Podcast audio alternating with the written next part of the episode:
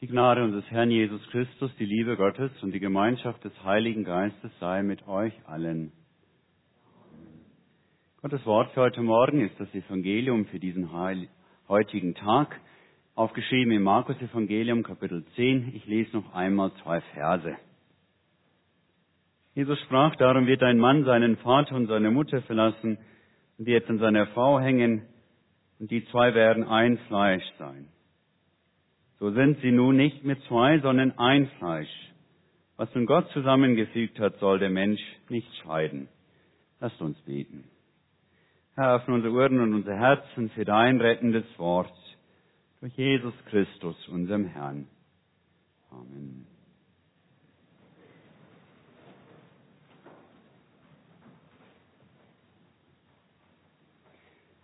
Immer weniger Eheschließungen so wird aus der jüngsten Veröffentlichung von Statistics South Africa Marriages and Divorces 2021 geschlussfolgert. Auf der offiziellen südafrikanischen Webseite heißt es da weiter, die Ehe wird in der Regel als eine rechtlich und gesellschaftlich anerkannte Verbindung betrachtet, die durch Gesetze, Regeln, Bräuche und Glaubensvorstellungen geregelt ist. Globale und lokale Trends haben jedoch dazu geführt, dass die Zahl der Eheschließungen jedes Jahr abnimmt.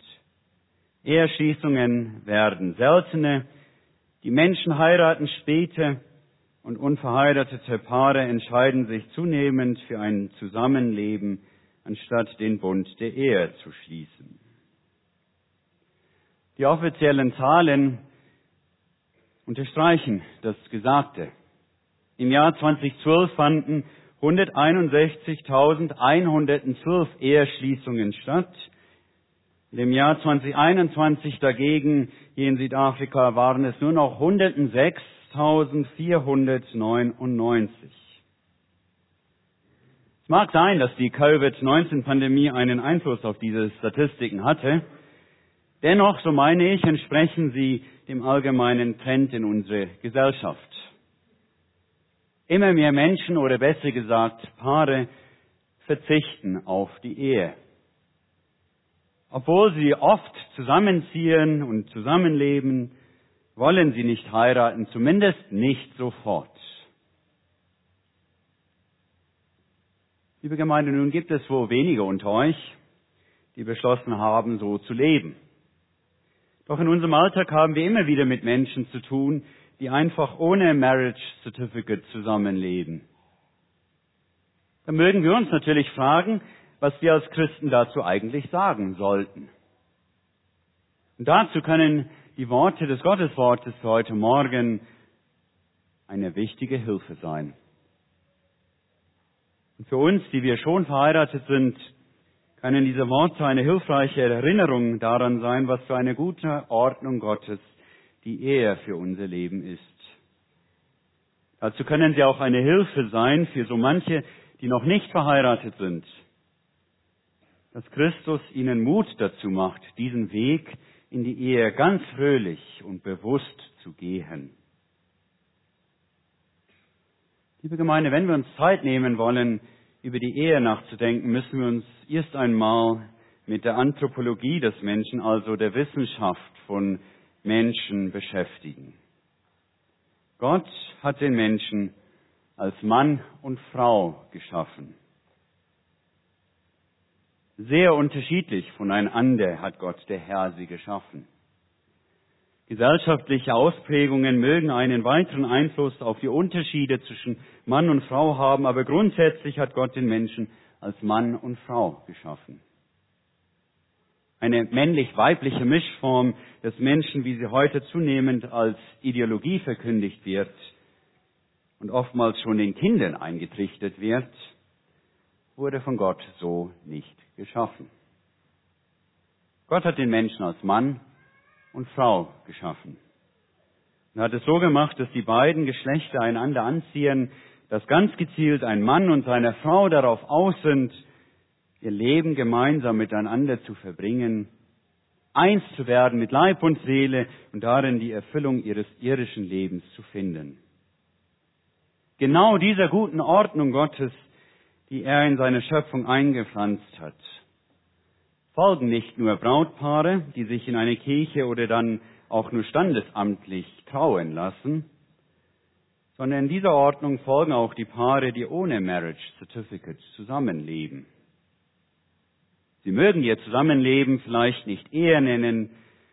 Nach dem, was Jesus hier in dem Gotteswort für heute Morgen beschreibt, ist es dennoch eine Ehe.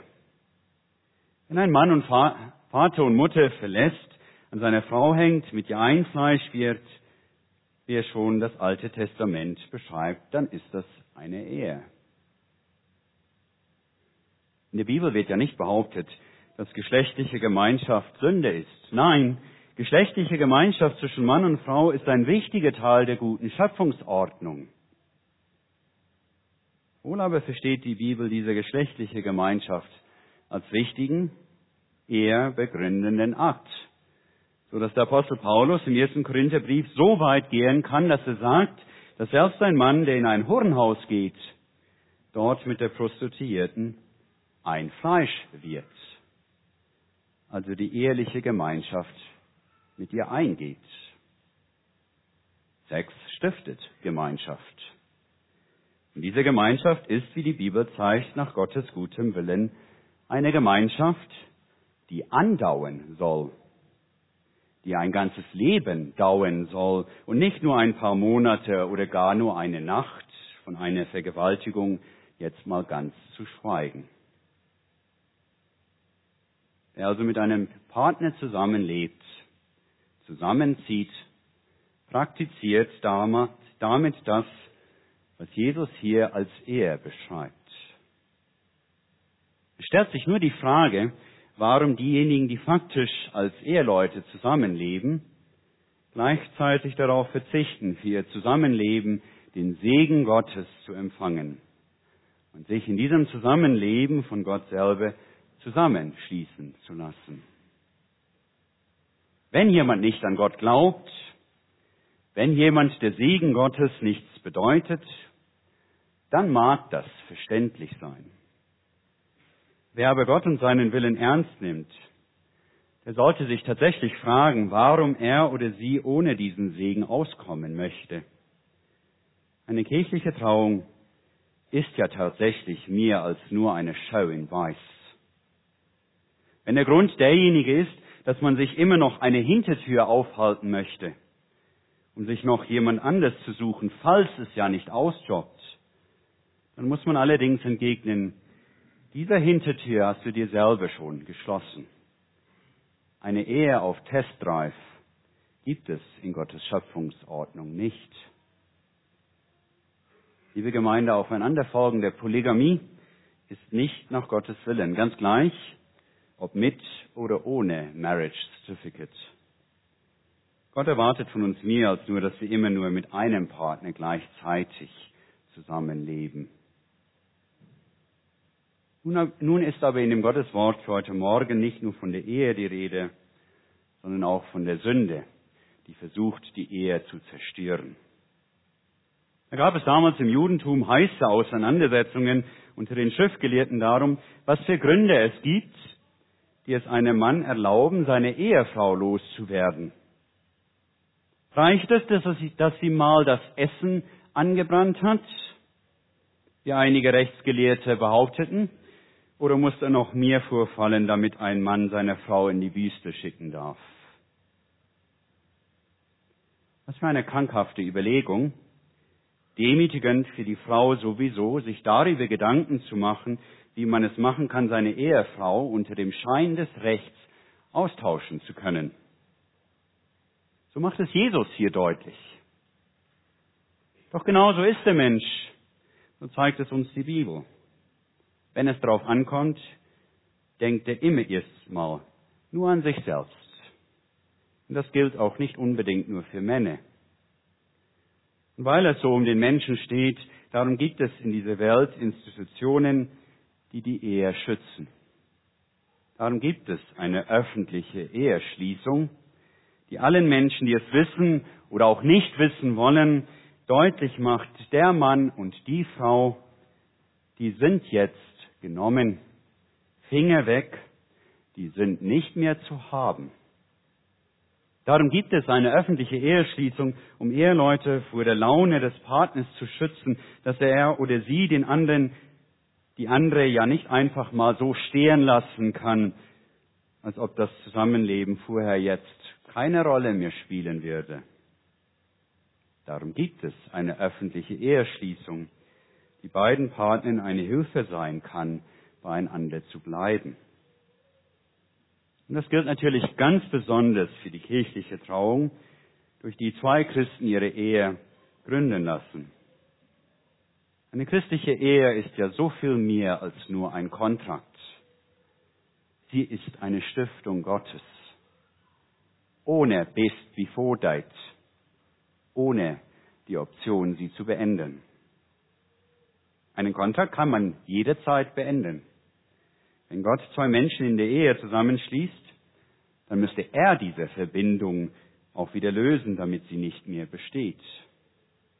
Und dafür hat uns Gott nun mal kein User Manual mitgegeben, wie wir dies machen könnten. Und damit sind wir schon beim unschönen Thema der Scheidung. Ein Thema, das so viele Menschen auch in der christlichen Gemeinde so direkt und schmerzlich bewegt. Nein, Scheidung soll nach Gottes Willen nicht sein. So macht es Jesus hier in dem Gottes Wort für heute Morgen sehr deutlich.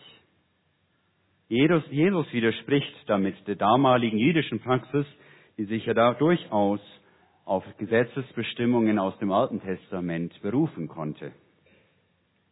Scheidung ist nichts Normales, was ich einfach mal machen kann, wenn mir mein Partner nicht mehr passt. Scheidung soll nach Gottes Willen nicht sein.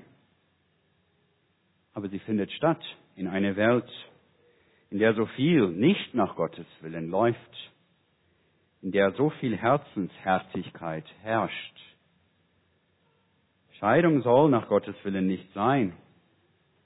Aber dass ein Mann seine Frau schlägt und terrorisiert, soll nach Gottes Willen ja auch nicht sein dass sein Ehepartner den anderen betrügt, auf ihn cheatet, aufhört, ihn zu lieben, soll nach Gottes Willen auch nicht sein. Dass ein Ehepartner von Alkohol oder anderen Drogen abhängig ist und damit die ganze Ehe kaputt macht, soll nach Gottes Willen auch nicht sein. Dass Kinder darunter leiden, dass sie sich ihre Eltern dauernd streiten, soll nach Gottes Willen auch nicht sein. Darum gibt es Situationen, in denen man überlegen muss, was nun gemacht werden muss, in denen zumindest eine räumliche Trennung erst einmal ratsam sein kann. Darum gibt es so etwas wie Marriage Counseling und darum gibt es ja auch eine staatliche Gesetzeslandgebung, die versucht, mit dem Scheidungsgesetz gerade auch das Recht derer zu schützen, die unter einer Scheidung und ihren Folgen besonders zu leiden haben. Machen wir uns nichts vor. Diesen Problemen mit der Scheidung können auch die nicht entkommen, die ganz bewusst nicht heiraten wollen und einfach nur so zusammenleben. Ihr Herz ist dadurch nicht weniger verhärtet als das Herz von verheirateten Paaren. Und wenn sie sich trennen, dann ist das nicht weniger schmerzlich als wenn sie vorher sich heiraten lassen. Dann gilt das vor Gott auch nicht weniger als Scheidung, als eine Scheidung vor Gericht. Liebe Gemeinde, wir leben nicht mehr im Paradies, ganz gleich ob mit oder ohne Marriage Certificate. dann geht es hier zum Schluss des Gotteswortes für heute Morgen noch über die Kinder. Es ist kein Zufall, dass der Evangelist Markus gleich nach den Worten Jesu über Ehe und Ehescheidung die Geschichte über die Segnung der Kinder hinzufügt. Denn die Ehe, wie sie von Gott in seiner Schöpfung gewollt und eingerichtet ist, ist auf Kinder ausgerichtet. Ja, es gibt Ehepaare, die sich sehnlichst Kinder wünschen und denen keine Kinder geschenkt werden. Aber dass Ehepaare von sich aus keine Kinder haben wollen, weil die vielleicht nur ihr gemütliches Leben zu zweit stören könnten, entspricht nicht dem Willen Gottes. Kinder sind eine Gabe Gottes, die eine Ehe reich macht. Gott freut sich über die Kinder. Sie liegen ihm am Herzen. Darum möchte er auch, dass Kinder in dem Schutz einer Familie aufwachsen können, möchte auch darum nicht, dass Eltern ihr Verhältnis nur als Experiment verstehen. Eltern haben eine Verantwortung für ihre Kinder. Nicht nur sie ordentlich zu erziehen, sondern auch sie zu ihm, Jesus, zu bringen. Sie in seine Nähe kommen, seine Liebe, seinen Segen empfangen. Eine Verantwortung haben christliche Eltern für ihre Kinder, dieser so bald wie möglich nach der Geburt der Taufe zuzubringen und sie dann auch im christlichen Glauben zu unterrichten. Und umgekehrt, so zeigt es Jesus uns hier, können Kinder für uns Erwachsene dann auch Vorbilder sein. Sie lassen sich ja einfach beschenken. Denkt nicht, wie man den anderen nun wieder für das Geschenkte vergüten könnte. Ja, genau das sollen und dürfen wir von den Kindern lernen. Von unseren eigenen und von den anderen Kindern, gerade auch hier in der Gemeinde. Kinder zeigen uns, wie unser Verhältnis zu Gott aussehen soll und darf. Dass auch wir uns einfach von Gott beschenken lassen, ohne ihm etwas bieten zu können, ohne etwas dafür zu tun. Seine Vergebung will Gott uns immer wieder neu schenken, will uns die Möglichkeit geben, immer wieder neu anzufangen, wenn wir verfehlt haben. Das gilt für unser Leben insgesamt und das gilt ganz besonders auch für diejenigen, die in der Ehe leben. Was ist es, was eine Ehe zusammenhält? Nicht unbedingt das Versprechen zueinander, auch nicht unbedingt das Marriage Certificate, sondern was eine Ehe zusammenhält, ist das gemeinsame Leben aus dem Glauben, der regelmäßige Empfang von Gottes Vergebung in der Beichte und im heiligen Abendmahl. Das hilft, um beieinander zu bleiben. Das hilft, um seine Ehe so zu führen, wie sie von Gott ursprünglich einmal gedacht war. Ja, Gott hat es gut mit uns gemeint, als er die Ehe gestiftet hat. Und er meint es noch viel besser mit uns, wenn er in uns immer wieder ein neues Herz schafft. Ein neues Herz durch sein Wort, durch seine Vergebung, durch sein heiliges Abendmahl. Machen wir es wie die Kinder. Freuen wir uns einfach über die Geschenke, die Gott uns im Leben macht richten wir so unser Leben auf das eigentliche Ziel aus, dass wir ankommen im Reich Gottes, beim großen Hochzeitsmahl, das Mahl, das kein Ende mehr haben wird. Amen. Und der Friede Gottes, der Höhe ist, dass alle Vernunft bewahre eure Herzen und Sinne in Christus Jesus.